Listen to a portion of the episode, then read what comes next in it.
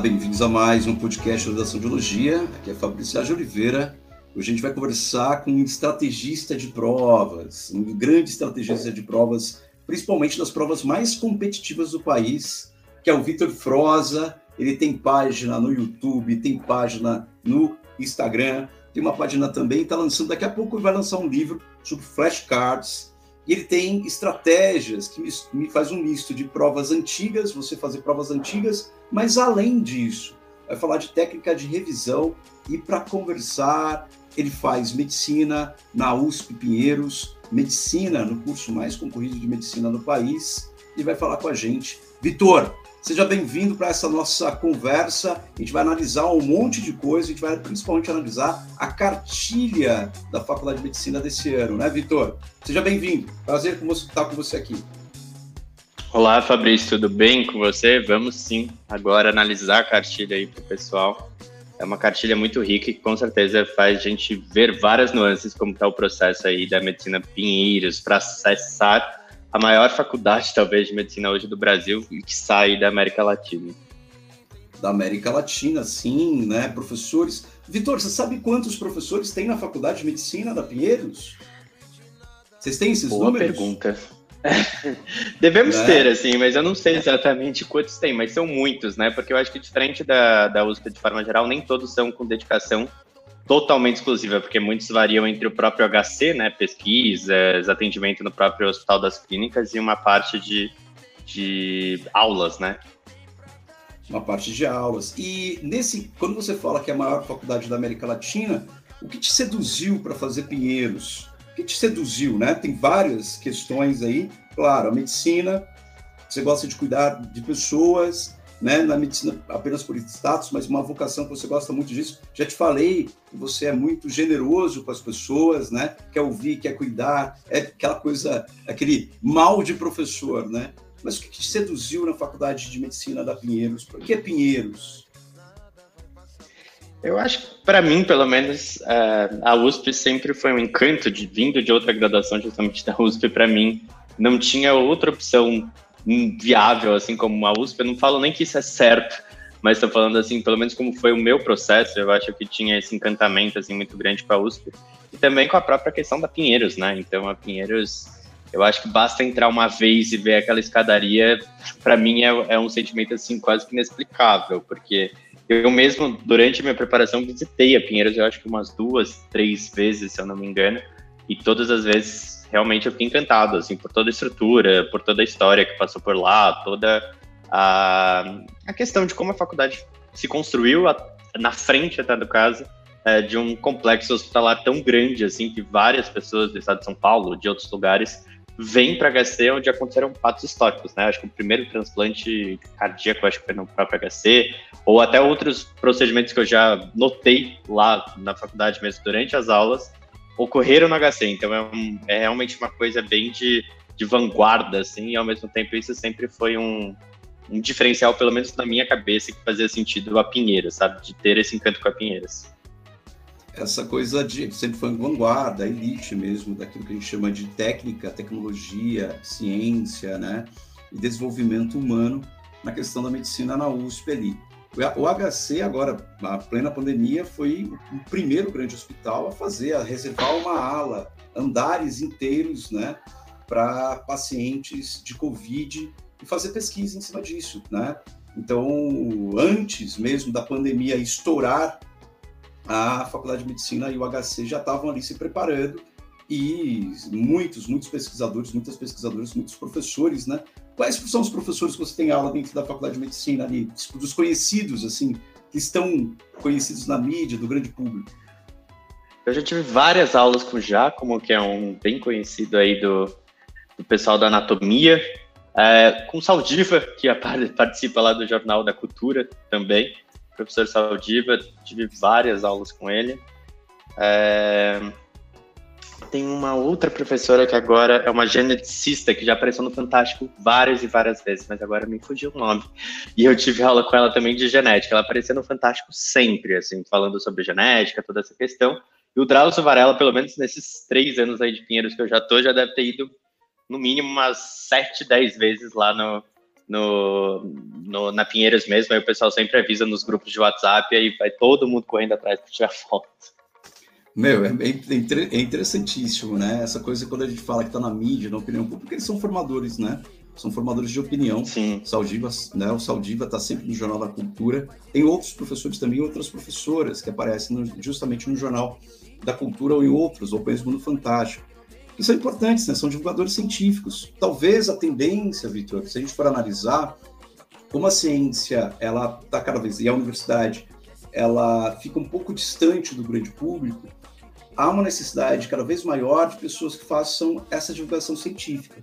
O papel de Saldiva e principalmente do Dr. Drauzio Varela é imprescindível, assim, é, é, é importantíssimo na construção do lastro entre a sociedade e a universidade, porque a universidade é feita para o povo, para o público, né, para a sociedade.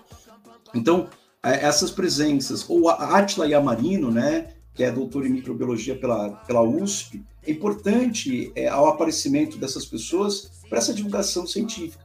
E é uma tendência que tende a, a ser grandiosa nos próximos anos, porque a gente vê que há uma necessidade de alguém que pegue aquele conteúdo que é um pouco mais complexo do que o normal e traduza isso, passe para o público de uma maneira mais, para o público leigo de uma maneira mais didática, né? Mais fácil, mais tangível, mais palpável. Eu achei esses professores, essas professoras, esses cientistas fundamentais no processo. E pensando em tudo isso, para a gente tentar descomplexizar, né? É, tentar descomplicar é, o vestibular, a gente está falando do vestibular mais concorrido. A gente está falando da medicina Pinheiros, é, que na ampla concorrência, a nota de corte de 90 pontos na primeira fase, de 90 pontos na primeira fase, para passar para a primeira fase para a segunda, a nota de corte foi 83 pontos, este ano. E a nota de corte de escola pública de 90 pontos foi 73. E a nota de corte de escola pública mais PPI foi 63 pontos de 90. São notas, por exemplo, se qualquer pessoa que fizesse uma nota no vestibular acima de 75 pontos, entraria em todos os cursos, ou pelo menos entraria não, né? Passaria para a segunda fase em todos os cursos da USP, menos Medicina, Ribeirão Preto, Bauru e Pinheiros, não é? Essa concorrência muito grande, quais são as estratégias que a gente pode dar dicas para as alunas, para os alunos, é, em relação a Pinheiros, Victor? Eu acredito que, primeiramente, é, a pessoa, o candidato, né, deve optar entre um foco principal. Então, hoje a gente tem um acesso tanto pelo Enem quanto pela FUVEST, embora grande parte das vagas é, esteja ainda para FUVEST, mas está tendo essa migração né, de 50 a 50 com, com o passar dos anos, mas ao mesmo tempo o ideal seria justamente optar por um foco, porque a prova da ENEM e a, própria, a prova da FUVEST tem características bem específicas, tem características que são mais de cada banca, né, examinadora que faz a prova, que realmente cria as questões. Então, eu acredito que essa questão de foco é muito importante. Depois a gente vai para a questão justamente do que é, estudar, do que buscar e ir atrás. Então, o Enem mesmo, por mais que tenha se firmado como uma banca cada vez mais conteudista com o passar dos anos, ainda, mesmo, ainda mais tem um, um, um viés um pouquinho mais interpretativo nas questões. Né? Então, pelo próprio texto, você sai com algumas resoluções ou até mesmo com um conceito teórico um pouquinho mais simples, a base da matéria de forma geral.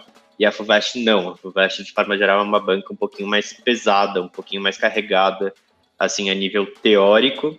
E, ao mesmo tempo, eu acho que atrelar tudo isso é uma concorrência de altíssimo nível, né? Então, a gente fala, por exemplo, da Pinheiros, da ampla concorrência do ano passado, com 83 pontos dentro de 90. Isso é semi-gabaritário. Então, hoje em dia, é, principalmente com o ano passado, isso ficou bem claro, eu acho que para todo mundo. A questão agora não é mais é, poder errar, mas sim poder errar o mínimo possível. Antigamente era possível você errar alguma coisa, ficar lá nos seus 76, 78 pontos, mesmo assim ser aprovado e etc. Hoje em dia, cada vez menos tem que ter uma, uma preparação mais estratégica, uma preparação com mais método e, ao mesmo tempo, uma preparação mais vinculada à excelência de forma geral, porque é isso que hoje está sendo classificado aí pela Pinheiros para ter a oportunidade justamente de estudar lá talvez com esses grandes mestres aí que a gente acabou de comentar e muitos outros, e também com o grande complexo lá do Hospital das Clínicas, que é sempre importante a gente falar. É, eu estava olhando aqui os números, né? Chega de 600 a 700 profissionais, professores, pesquisadores dentro do HC. É muita gente, é muita gente. É muito professor, é muito pesquisador. Isso é muito bom. Ao mesmo tempo, Vitor, é, o que, que a gente, você falou de pontos importantes aí, é, não se pode errar hum, tanto agora, né? É, esses índices absurdos né, de desempenho, a gente está falando, é melhor a gente fazer uma metáfora, né? Aqui uma analogia com esportes de alto rendimento, como a Olimpíada, por exemplo. Quem vai para os Jogos Olímpicos, né? A questão não é se você é bom ou não em matemática, física, química, se você passou de ano, se você foi aprovado na sua escola, no ensino médio. Quando você escolhe, né, isso é, é desumano e alto nível de competição, é, não está mais em jogo se você é um ótimo aluno um ótimo aluno. Você provavelmente é um ótimo aluno, uma ótima aluna. Só que para você passar nesses cursos de medicina, tem que ter estratégia, como você falou. A estratégia do Enem é diferente da estratégia da FUVEST. A estratégia da FUVEST é diferente da estratégia é, da FAMEMA, que é diferente da estratégia da FAMERP, que é diferente da estratégia da UFSCar, que é diferente da estratégia da Unicamp, que é diferente da estratégia da Federal do Paraná. É? Então, são vestibulares diferentes, você tem que se adaptar, tem que ter essa adaptação a cada vestibular, você tem que ter foco. Se você tiver foco, é melhor do que a questão da adaptação. Olha, o que eu quero aqui são esses vestibulares. Não focar em um só também, né? Porque senão você perde os anos de estudo. Mas você pelo menos ter dois ali, o Enem e a FUVEST, ou a FUVEST e a Unicamp, né? Ou a FUVEST e a VUNESP. São estratégias de provas diferentes e dá, né? Uma serve para você complementar a outra. São 83 pontos de 90, Vitor, me ajude aí. Mas é mais de 90% de acerto. 83 pontos de 90 é, é dali cerca de dá 93%, não, dá 92, 93% de acerto, não é isso, Vitor? Me ajuda nessas contas aí, você que faz fez engenharia. Então, em torno de 90, 92, 93% de acerto, né? Que é muito acerto, né, para a primeira fase. Mas não é a primeira fase que distingue você para entrar na Pinheiros. A gente vai falar sobre isso. Por exemplo, vou dar um exemplo aqui o primeiro colocado da ampla concorrência da Pinheiros de 2021. Ele ficou em primeiro lugar, um, ele fez um ponto acima da média, né? Da nota de corte, perdão. Um ponto acima da nota de corte. A nota de corte foi 83, ele fez 84, né? O segundo colocado fez 89 de 90 acertos, né? 89 acertos de 90 é, pontos possíveis ali, melhor dizendo. E aí houve aí uma nota final, uma diferença de 12 pontos entre eles. É, o que aqui você atribui, né? Claro, a gente só está fazendo um comparativo aqui, mas a gente vai analisar o todo da cartilha. Mas o que você atribui essa diferenciação? É a segunda fase que pesa mais mesmo? Com certeza, Fabrício. É, a estrutura da própria FUVEST mesmo, a primeira fase tem um peso importante, né? Uma média aritmética entre as três, né? A primeira e a segunda fase, D1, que é o dia 1, e o segundo dia, dia 2. Mas, de modo geral, a segunda fase equivale a 66% aí da nota, e querendo ou não, a diferença entre 83, 84, 89 de um terço é realmente muito baixo. Então, assim, não é realmente a primeira fase que vai definir nada na FUVEST. Até o que a gente costuma falar é, em relação à FUVEST é isso. Passou no corte, você está realmente no mesmo patamar de quem acertou 89 pontos hoje. É claro, tem uma uhum. diferença, quem tirou 89 tem talvez uma vantagem, mas a vantagem é muito pouca. A pessoa vai para a segunda fase é realmente muito mais é, indiferente, assim, não, não tem nada garantido, né? É diferente, por exemplo, de outras bancas que você precisa tirar muito acima do corte para continuar ainda com, com chances, no corte vai ficando muito difícil. No caso da FUVEST, não, é como se você fosse para uma segunda fase zerado, né? Como se você estivesse começando no jogo de novo. Todo mundo foi para o jogo, mas é como se alguns tivessem algumas pequenas vantagens. Mas assim, até na comparação da Olimpíadas mesma, é como se um tivesse saído assim com três passinhos só na frente, mas nada muito muito violenta, assim, que não dá para correr atrás. Tanto é que, de modo geral, se você analisa até a própria cartilha, você vê que o predomínio é muito mais de pessoas próximas ao corte do que propriamente até notas absurdas, fora, assim, da, da curva, assim, do, do, do corte. Até a primeira fase, o, o candidato que tirou 90 pontos, que gabaritou a própria primeira fase da FUVEST, ele não ficou em primeiro, né? Ele ficou em décimo primeiro, ou seja, Alguém que tirou 84 foi o primeiro colocado, ao passo que uma pessoa que tirou 90 na primeira fase foi em décimo primeiro. Isso já mostra pra gente um, um comportamento que realmente a primeira fase não é o que define o jogo, né? Perfeito. Esse comportamento que você diz, aqui a gente está olhando justamente a cartilha, a cartilha está disponível aqui no podcast, não é só clicar aqui no podcast, vai estar disponível. O que, que acontece, Vitor? Muito bem dito por você, qual é o comportamento de cada vestibular? A gente vê que então a segunda fase ela tem uma, um peso muito grande. Claro que a primeira fase ela é a, né, ela separa ali, né, um divisor de águas. Você tem que fazer um índice de excelência ali acima de 90%. Essas 58 vagas da ampla concorrência, elas estão realmente são vagas contadas. Você tem que ser muito, muito, muito, muito estrategista de prova. Passando da primeira fase, aí você vai para a segunda. Na segunda fase, os últimos anos são dois dias né? No primeiro dia, no segundo dia. No primeiro dia você tem português e tem a redação, que é a nossa parte. No segundo dia você tem a, a prova específica. Vitor, eu estou vendo os índices aqui. Vamos só fazer um comparativo entre o primeiro e o segundo colocado, só para a gente fazer esse comparativo, tá? Depois a gente vai olhar a cartilha como um todo com mais cuidado, com uma, uma visão um pouco mais ampla.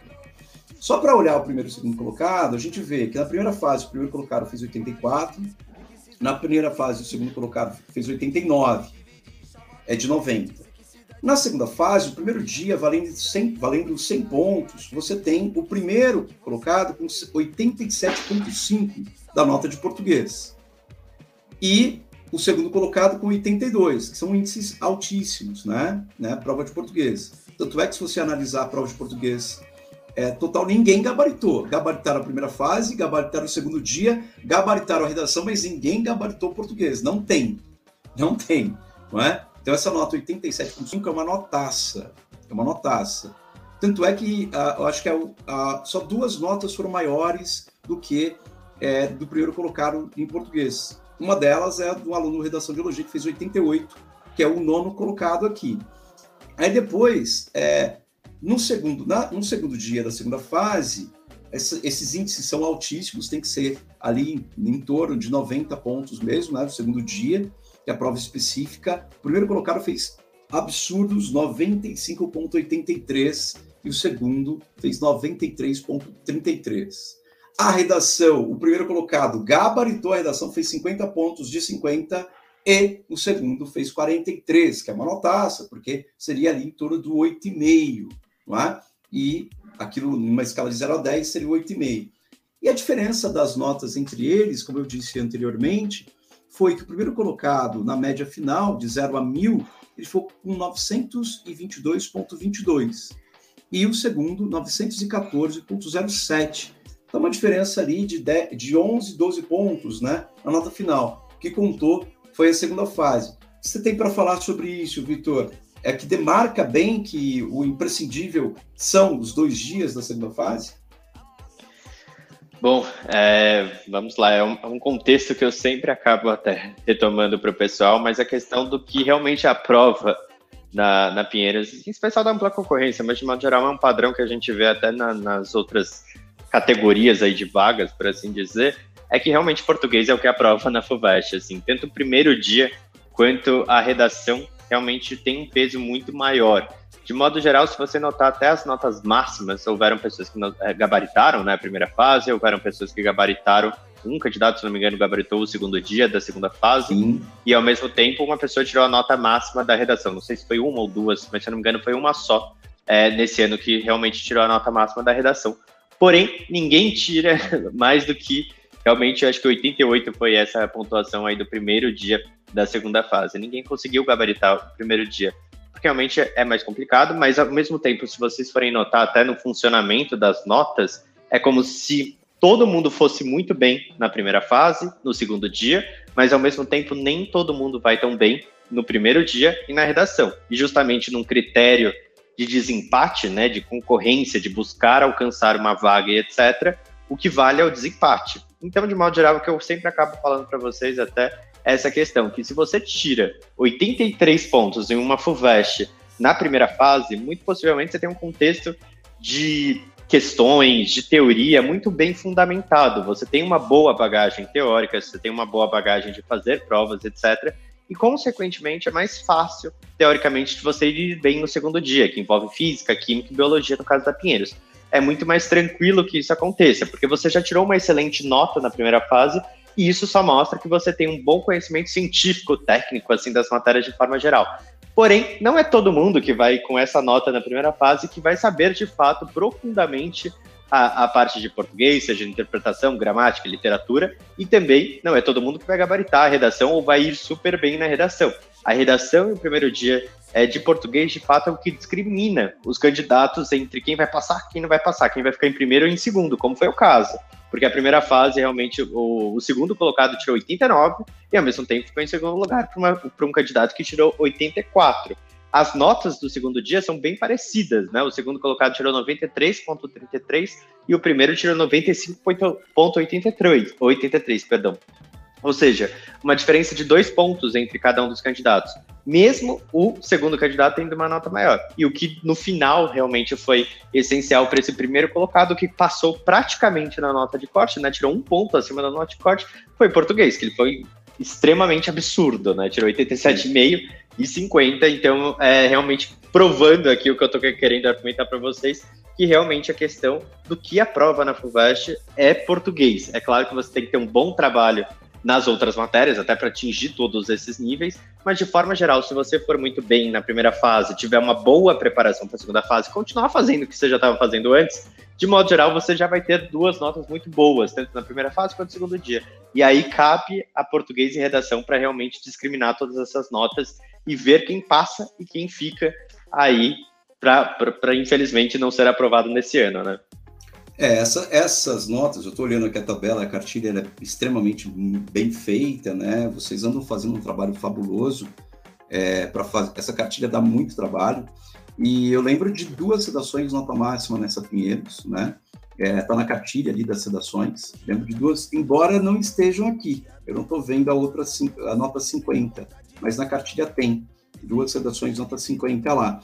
Tem uma coisa curiosa, tem várias coisas curiosas aqui, Vitor é que o candidato que entrou na penúltima vaga foi ele que gabaritou o segundo dia, a prova específica. Ele fez 100 pontos, quer dizer, absurdos, né? 100% da prova do segundo dia, que já é uma, um índice alto. Né? A média dos aprovados é 93,33.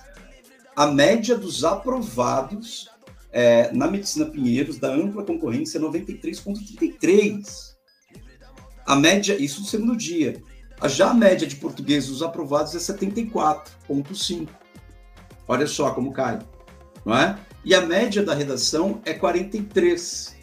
Seria uma redação 8,5 ali, não é? Então essa é a média.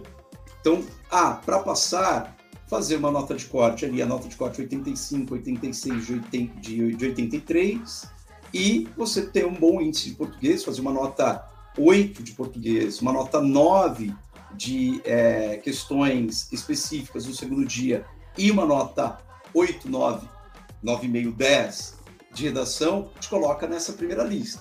Esse é o índice, né? Se você fosse estudar, fala assim, ó, quero prestar Pinheiros na ampla concorrência. Ah, quais são os índices dos últimos anos? Tem que grudar isso na, na parede do quarto, focar isso. E olha, é esporte de alto rendimento. É algo que você está concorrendo. Ah, poxa, é muito difícil, muito difícil. Tem outras faculdades de medicina no país? Tem, outras maravilhosas. Meu Deus do céu, quantas maravilhosas, públicas e privadas. Você tem o Albert Einstein, você tem, é, você tem a Faculdade de Medicina do ABC, você tem Jundiaí, que é maravilhosa, a FAMERP, Santa a FAMER, Casa, Santa Casa, Botucatu, Unifesp, faculdades de medicina fabulosas. Aqui a gente está centrando o nosso foco, como o Vitor fala, né, é preciso estar focado. Qual que você quer? Quero Pinheiros, quero Bauru, eu quero Ribeirão. Está focado? Está focado? O que você tem que fazer? Qual que foi a média do ano passado? Coloca lá. O que, que eu tenho que melhorar? Eu tenho que fazer bem, super bem uma primeira fase, né? Errar o mínimo possível, o mínimo do mínimo mesmo, né? O mínimo minimorum, como diria em latim, né? O mínimo do mínimo mesmo.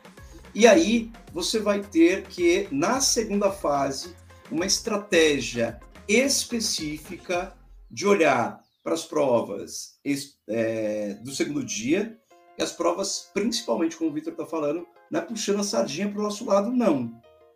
A gente está olhando e vendo médias de um curso de alta competição, um curso exigente. Não dá, por exemplo, os nossos alunos, né, Vitor? A gente conversa bastante. Essas notas máximas de português tem uma estratégia de estudo para elas. Tem um jeito de fazer as questões. Nós fizemos muito disso, né, Vitor? Nós fizemos isso de dezembro para janeiro ali. Muito bem, muito, eu lembro muito bem disso. Nós fizemos cerca de, no mínimo, 10 provas da FUVEST dos últimos anos, e eu explicando para você como responder melhor. E eram coisas básicas, né? Tipo, era só desvendar aquilo, né? E aí a estratégia foi que você acabou passando em 11 primeiro naquele ano. Não sei se foi ano de 2019 é, ou 2018, agora eu não lembro. Foi 2019. Eu também né? me esqueço. Mas acho que foi, foi, o fin... é, foi o janeiro de 2019, né? Na verdade. É então, isso mesmo. É, o, é o vestibular de 2019, né? Quando você passou em 11 primeiro no vestibular da Medicina Pinheiros, e a gente fez uma estratégia ali, final de 2018 para 2019, fez uma estratégia de estudos é, e fez a. Você lembra mais ou menos o que, que a gente trabalhou? Eu lembro muito bem o que a gente trabalhou. Eu lembro também, eu, eu, eu lembro exatamente, assim. Eu lembro que, na realidade, se eu não me engano, eu lembro até a primeira redação, por incrível que pareça. A gente começou justamente com redação, e aí eu lembro que, se não me engano, a primeira redação que você falou para eu fazer foi a do esclarecimento, que eu acho, eu não lembro exatamente o ano da FUVEST, mas é recente, acho que é 2015 ou 2016. 2017, 2017. 2017, bom. E depois disso eu até falei sobre a questão de português, que sempre foi uma coisa que eu tinha muito medo, assim, porque particularmente é, eu dominava muito bem as matérias, é, tinha estudado, assim, bastante essa questão, então, assim, a parte mais técnica, realmente, é, de biologia, química, física, etc., eu estava relativamente tranquilo, já tinha feito até a primeira fase na época, e estava relativamente bem tranquilo, assim, realmente o que me preocupava na FUVEST sempre foi português, né, sempre foi esse contexto que para mim é, era uma coisa meio apavorante, porque eu acho extremamente técnico, eu acho extremamente é. difícil, assim, de certo modo, porque é, é, é até contraprodutivo, assim, né? Porque o é. português talvez seja a matéria que a gente está em contato todos os dias, ao abrir a boca e falar bom dia. Mas ao mesmo tempo é a coisa mais é, técnica e talvez por esse mesmo motivo que muitos estudantes até negligenciam, né? Antigamente era bem comum até é, o pessoal prestava FUVEST e falava assim, putz, não vai estudar gramática, é, não, não vai cair, etc. Hoje, se você fizer isso, você está perdendo, literalmente, no mínimo, uma questão e meia ou duas questões da segunda fase, do primeiro dia. Então, só se basear no ano passado, né? O ano passado teve uma questão inteira de gramática e, ao mesmo tempo, se eu não me engano, teve dois itens e outras questões que era de gramática. Então, Sim. assim, hoje em dia, é, português é extremamente fundamental, não só a parte de interpretação, quanto a parte gramatical, mas a parte de interpretação costuma ainda cair, e ao mesmo tempo não é tão simples redigir uma, uma resposta sobre a própria língua, né? Para às vezes, às vezes é difícil é, fazer de forma técnica tudo isso. Então eu lembro exatamente disso que a gente conversava bastante, e aí você me pontuava, ah, não, essa parte tá ótima da resposta, essa parte não tá legal, essa parte é, melhora, essa parte não usa mais corta. o texto, né? Usa é, mais o texto. Mas vou, vou, te falar uma coisa, vou te falar uma coisa específica. Do jeito que você chegou, do jeito que você chegou, no nível de concorrência que você estava, você passou em 11 primeiro, mas o nível de concorrência que você estava e a redação, você não passaria, Vitor. Eu posso dizer é. isso como seu professor naquele momento. Você não passaria. vou te dar uma dica, né? Uma dica bem interessante. O, a, a, a, o tamanho do teu crescimento, mas o teu crescimento foi absurdo. Eu lembro que de uma semana para outra, você, como bom estudante, como bom ouvinte, que é aí que está a, a característica, né? Eu te dei uma dica em que na semana seguinte você já estava dominando é, as questões. E você começou a tirar um índice de acerto, você, tava, você chegou num índice de acerto, eu lembro, você chegou num índice de acerto de 95% das questões Sim. de português. Que era altíssimo. Assim, a hora que você estava na, na, na, na boca do gol ali, você tava. A gente fez aula, a gente fez aula dia 2 de janeiro. Não, a gente fez aula dia 2 e, se eu não me engano, a gente fez aula ou dia 25 ou 26. Eu lembro que teve um contexto bem próximo, assim, do Natal.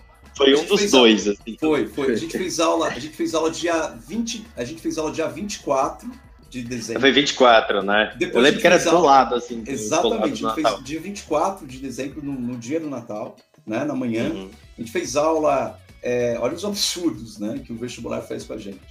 A gente fez aula depois no dia 26. Depois a gente Sim. fez aula no dia 2.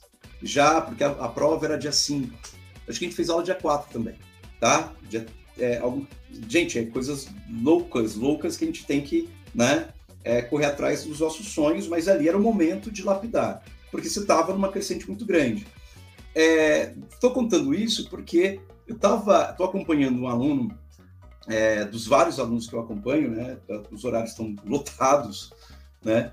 E aí tem um aluno que, se ele prestasse vestibular em junho, ele faria 55, 50, 50 a 55% da prova, assim, da segunda fase. Hoje, ele está no índice de 90% da prova.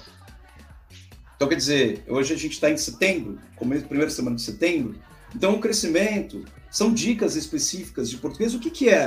A gente pode revelar, não é nada, é uma dica de interpretação de texto. É, usar aspas quando pede para ser usado, não usar aspas quando não é para usar, né? Coisas básicas como transcreva, então tem que ter aspas, reescreva, não tem que ter aspas. Isso vai tirando a sua nota, porque o índice lá é 0, 1, 2, 3, 4. Né? E eu lembro de uma dica que eu te dei, uma, um detalhezinho. Você foi de um índice que tava, que ficaria para baixo de 70%, até 60%, para o índice 90%.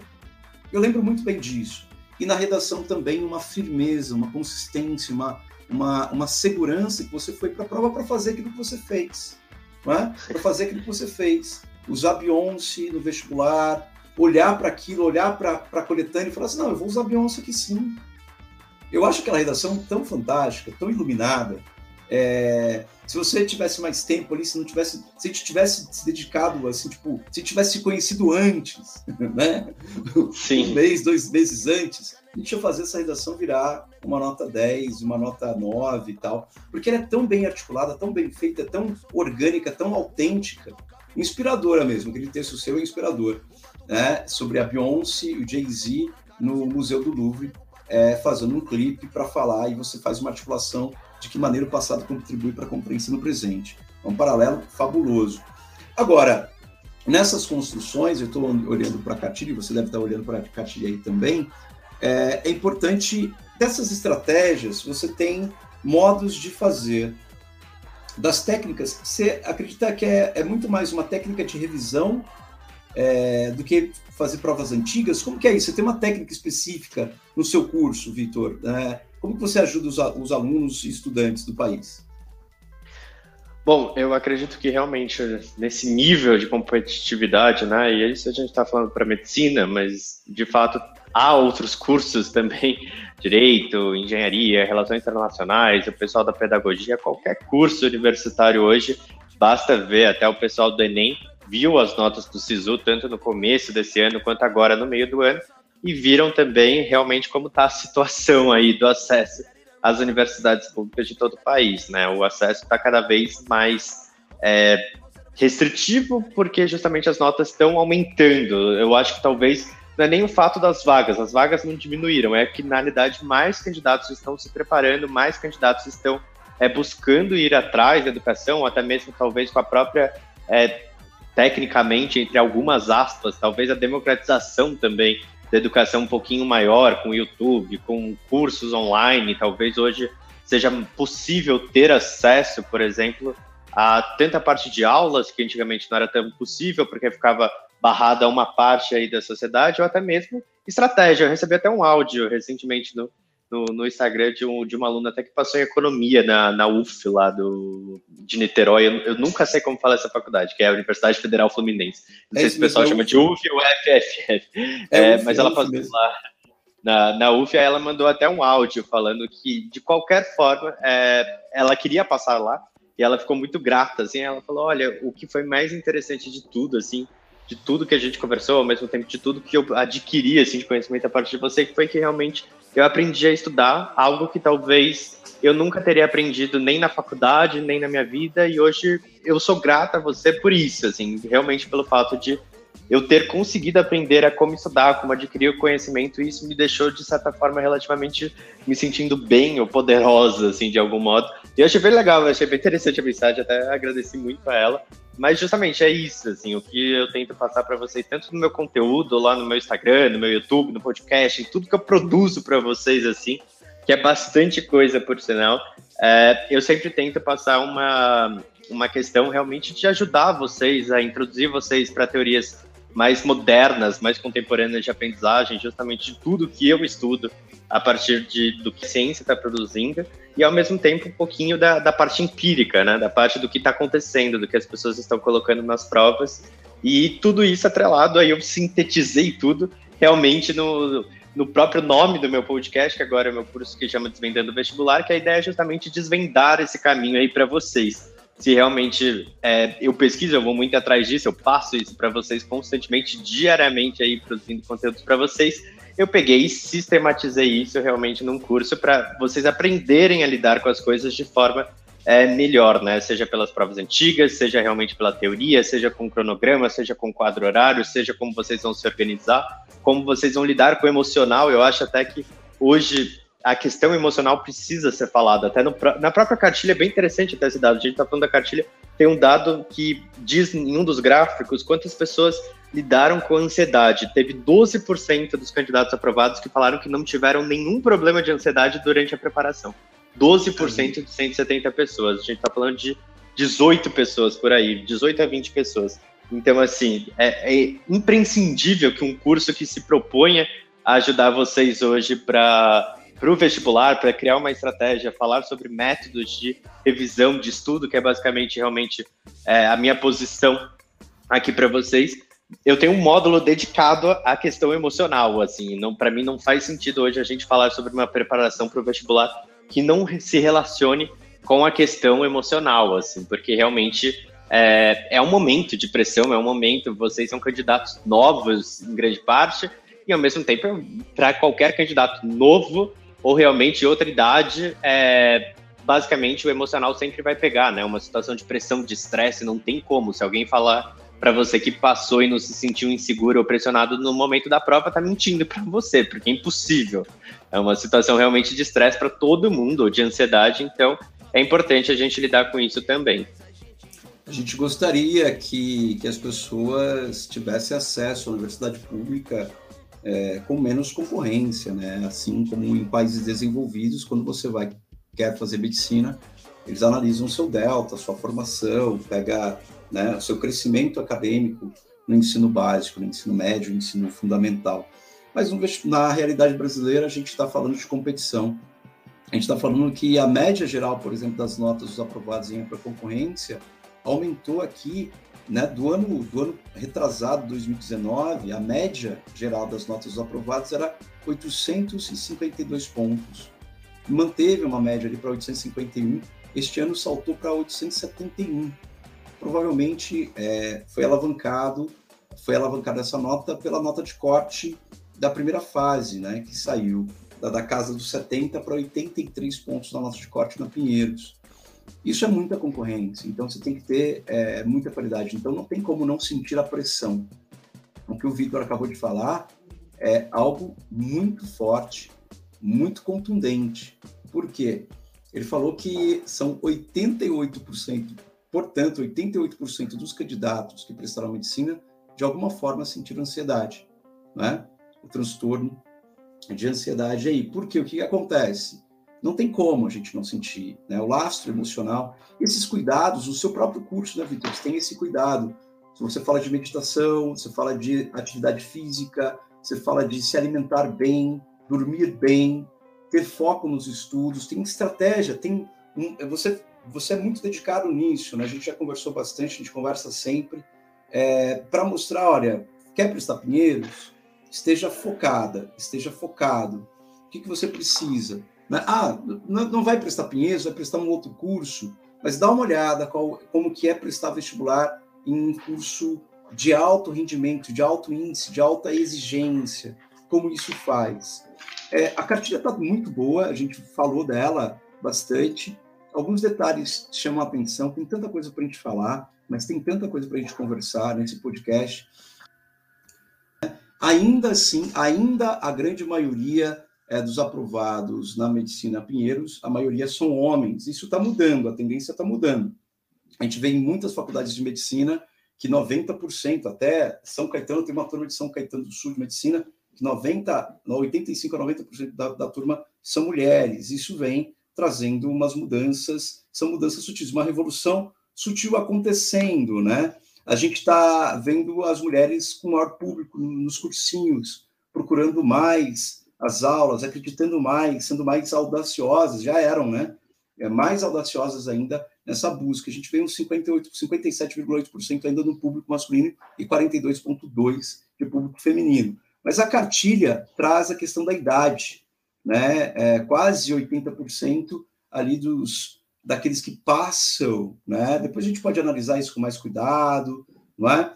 é mas é de 18, 19, 20, 21 anos, né? 80% dos aprovados. O local de origem, acho que seria interessante você comentar isso, né? Que está tendo uma diversidade maior a partir do momento da, é, de cotas, né? Uma diversidade maior, era muito mais centrada em São Paulo, agora você tem uma diversificação maior.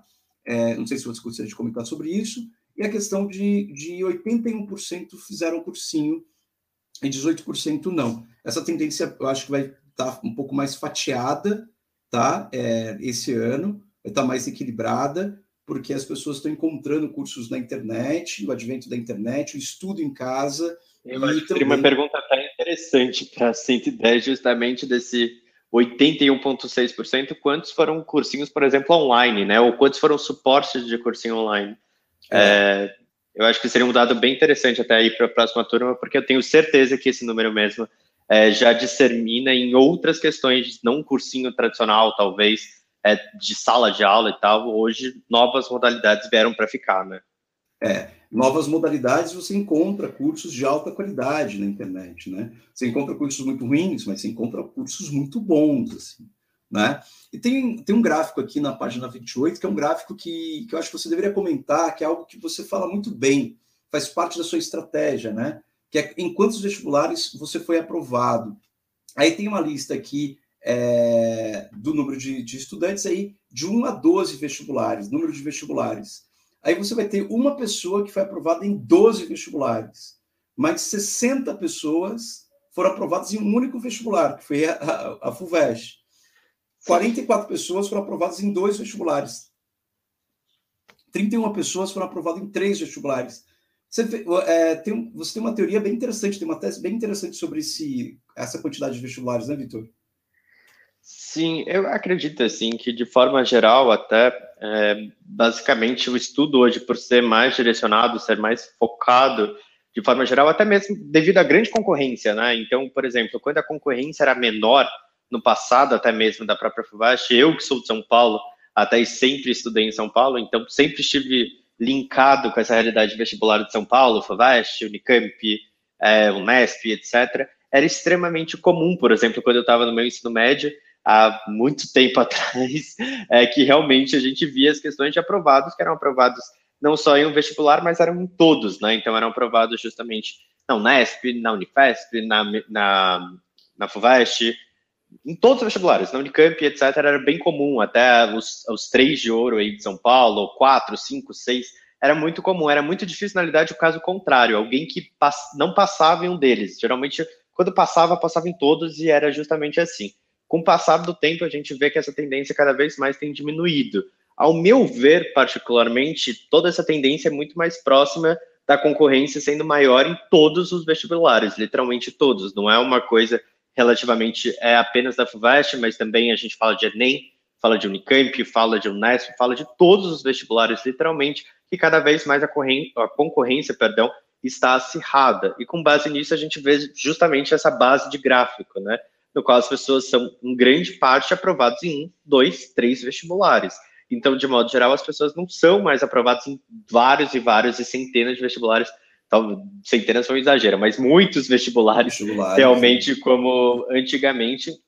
e ao mesmo tempo a gente vê justamente esse estudo mais direcionado. É claro, até o Fabrício falou bem no começo até do nosso podcast a necessidade de vocês prestarem mais do que um vestibular. Quando eu, quando eu falo realmente a palavra foco, até mesmo quando o Fabrício fala a palavra foco, eu acho que a gente entende desse mesmo sentido. O foco é você depositar a sua atenção por mais tempo em uma coisa, não exclusivamente, né? Não é um foco exclusivo.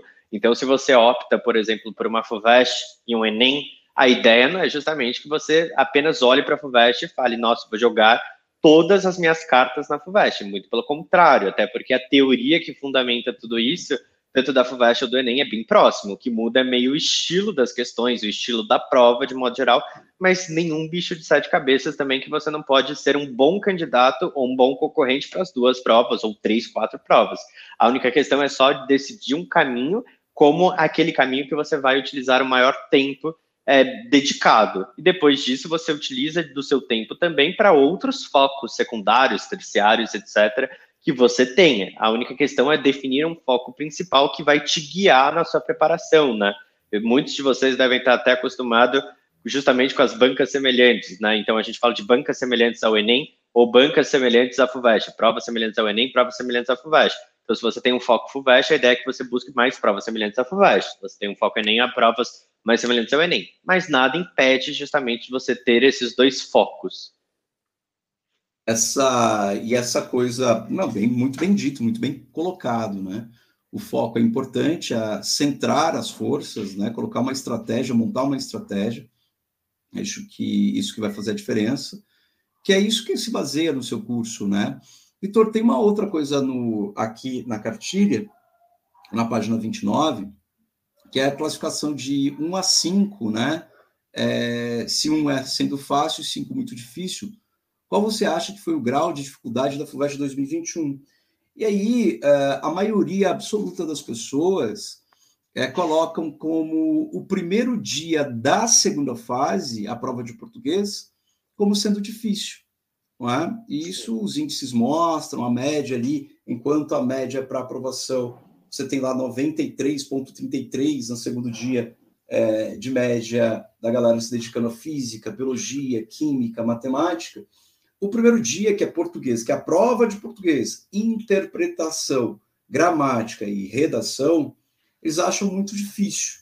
Então, a gente, uhum. ó, você vai perguntar o geral, ó, acha o vestibular difícil, 64%, 64 pessoas acharam ele difícil, e a questão. Não, o índice é maior, exatamente. Acha muito difícil a questão de, de do segundo dia e o terceiro dia, o perdão, o primeiro dia acha muito difícil a segunda fase e o segundo dia não acham tão difícil, não é? A gente não tem 65 aqui, é o número de pessoas que acharam é, num grau de 0 a, a 5, 3 e 11 pessoas acharam extremamente difícil e 48 acharam é, seria uma nota 4, seria difícil, dificílimo, alguma coisa seria assim. Seria médio difícil. De médio difícil, alguma coisa assim.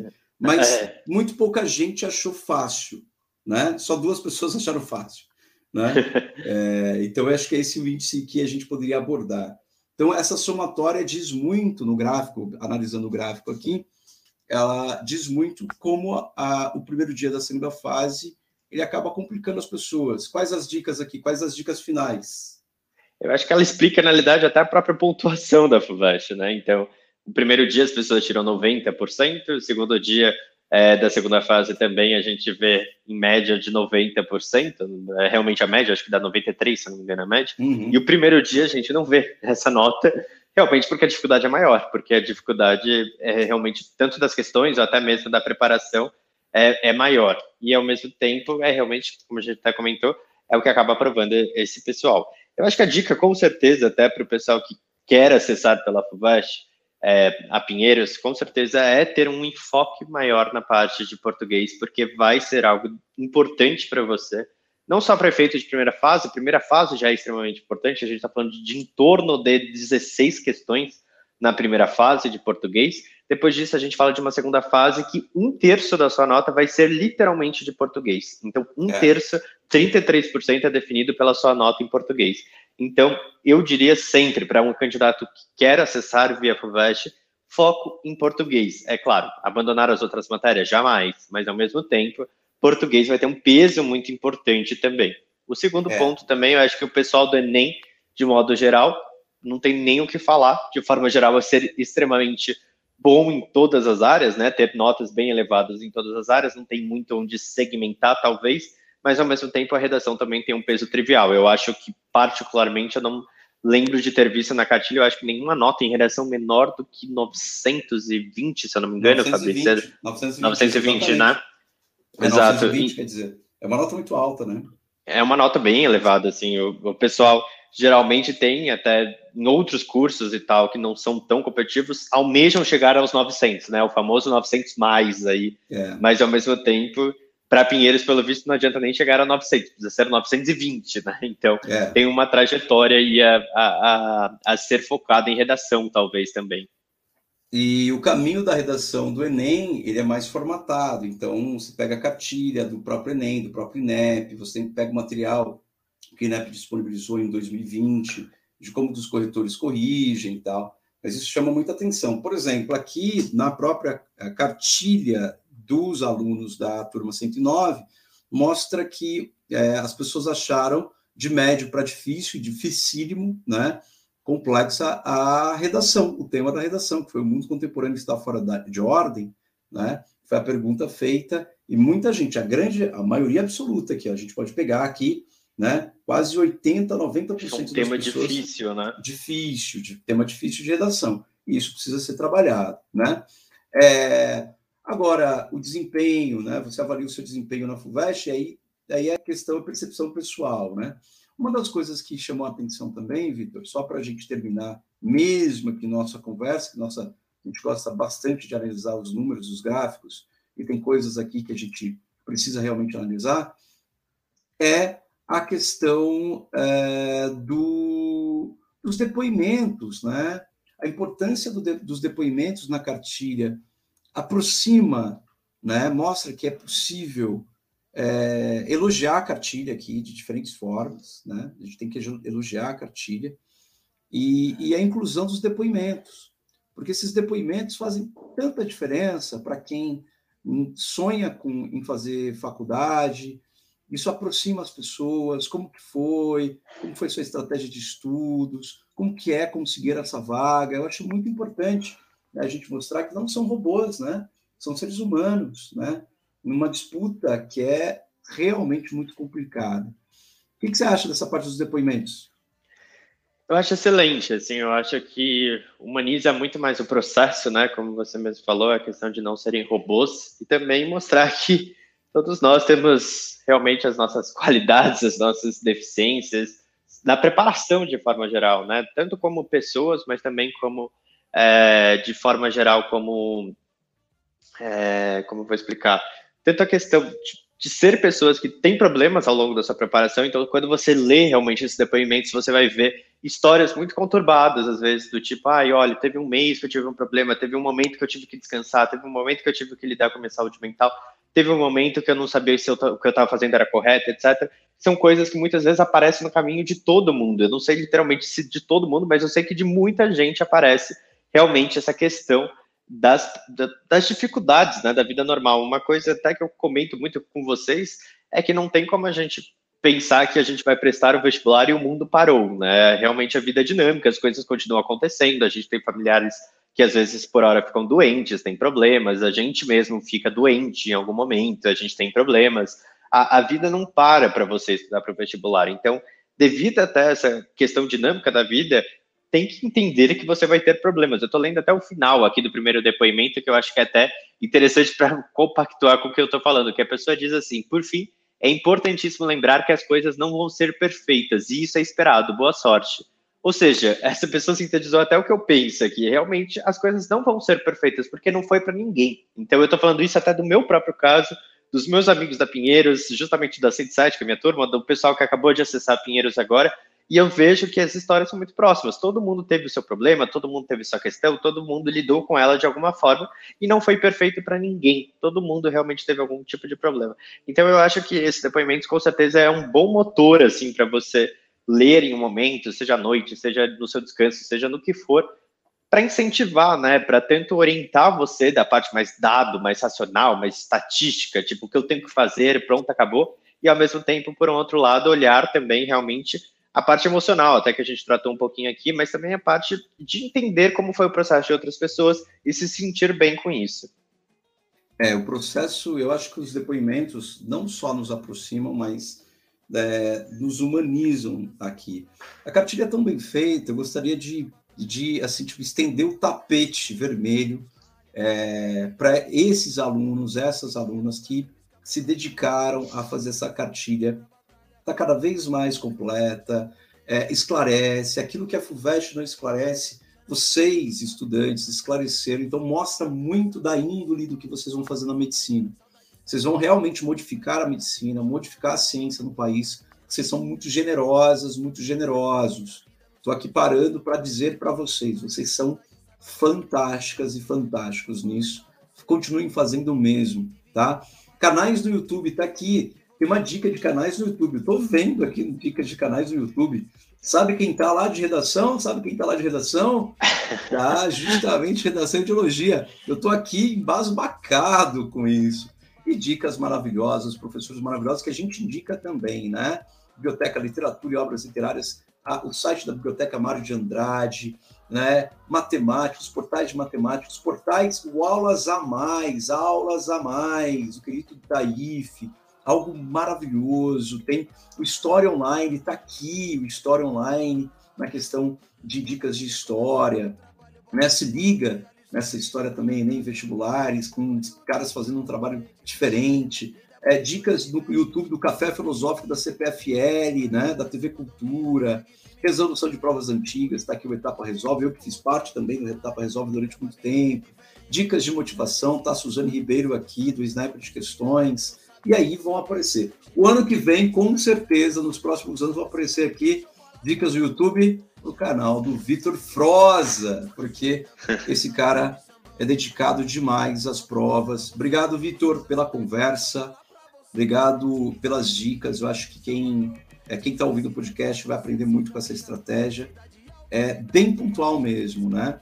Então é foco. Estejam focadas, estejam focados. Nós estamos aqui no cuidado, para o diálogo. A gente ouve mesmo, né? Vocês mandando mensagem para a gente. A gente vai conversando e vai construindo esse círculo virtuoso da educação de qualidade, da educação né, que é para todos, gratuita e pública para todos. É isso que a gente quer. Vitor, que abram mais vagas na Pinheiros, mais, mais vagas, tem um professor para isso, né? Claro, tem que mudar toda uma estrutura lá, mas a gente está firmes e fortes aqui. Obrigado pela conversa, meu caro.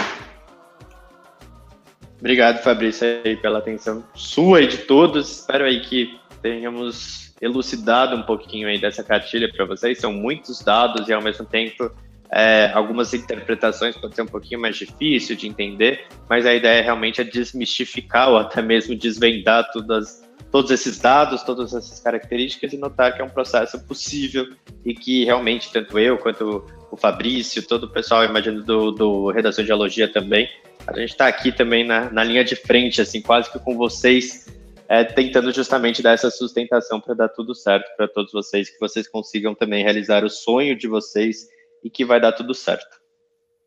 É isso, Vitor, obrigado. É isso mesmo, a gente mantém aqui nossos estudos. Estudamos as provas, estudamos as estratégias, somos focados, anos, décadas focados nesses estudos, para tirar o melhor proveito, tá? Ter aquilo que vocês querem. Não tem nada melhor para a gente do que ver vocês conquistando os sonhos de vocês. Se é Pinheiros, se é Unesp, se é Unicamp, se é Sisu, vem com a gente, vem conversar nós estamos aqui disponíveis. Obrigado, Vitor Froza.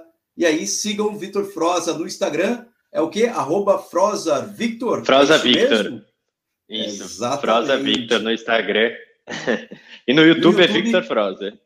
Victor Froza, Victor tá lá no YouTube. Ali Sigam, compartilhem, tá lá, né? Um conteúdo de altíssima qualidade, estratégias de estudos. Tá bom? Abraço, gente. Voltamos, nos encontramos no próximo podcast do Redação Biologia. Até a próxima.